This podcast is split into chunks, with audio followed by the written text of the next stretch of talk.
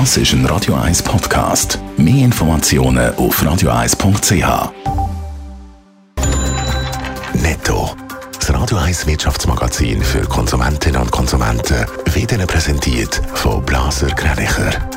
Wir beraten und unterstützen Sie bei der Bewertung und dem Verkauf von Ihrer Liegenschaft blasergreinicher.ch Adrian Sutter. Wegen der hohen Inflation plant die Europäische Zentralbank Zinsen im Februar und März um je 0,5 Prozent anzuheben. Das hat der Niederländer Klaas Knot als Mitglied vom EZB-Rat im Interview gesagt. Menschen in Südamerika sollen künftig mit einer gemeinsamen Währung zahlen. Der brasilianische Präsident Lula Silva und der argentinische Präsident Alberto Fernandes wollen Gespräche über so eine gemeinsame Währung führen. Zudem wollen die beiden Länder ihre wirtschaftliche Zusammenarbeit vorantreiben.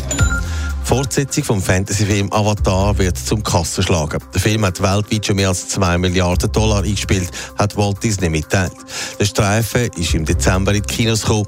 Er ist bis jetzt auf Rang 6 von der erfolgreichsten Filme Zeiten.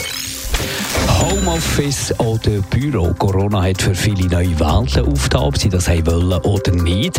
Während die einen ihre Arbeitsgespönli vermisst haben, würden andere lieber wieder von daheim aus arbeiten. Adrian Sutter, für Leute, die gerne für sich allein sind, ist das Grossraumbüro offenbar ein grosses Problem. Ja, nach dem Homeoffice-Boom haben viele Firmen ihre Angestellten wieder zurückgepfiffen ins Büro. Jetzt zeigen Umfragen, dass gerade Leute, die introvertiert sind, Mühe haben im Grossraumbüro und eigentlich lieber wieder würden die arbeiten, weg den Arbeitskolleginnen und Kollegen, die sie stressen. Das Problem wird das vor allem dann, wenn die dann Leute um sich herum haben, die jeden Arbeitstag zum Event machen und laut sind.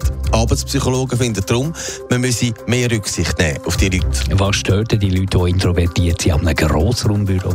Ja, gemäss der Experten, die heute in 20 Minuten Auskunft geben, ist es so, dass es zum Beispiel zum Problem wird, wenn man keine Türen hat. Im Grossraumbüro ist man halt immer erreichbar und zwar für alle. Es gibt keine Abgrenzung. Sie raten dann zum Beispiel den Unternehmen, dass sie eine Art Mischung machen zwischen diesen beiden Welten, also im Homeoffice und der Zeit im Büro, dass die, die wollen, auch von die aus arbeiten Netto, das Radio 1 Wirtschaftsmagazin für Konsumentinnen und Konsumenten.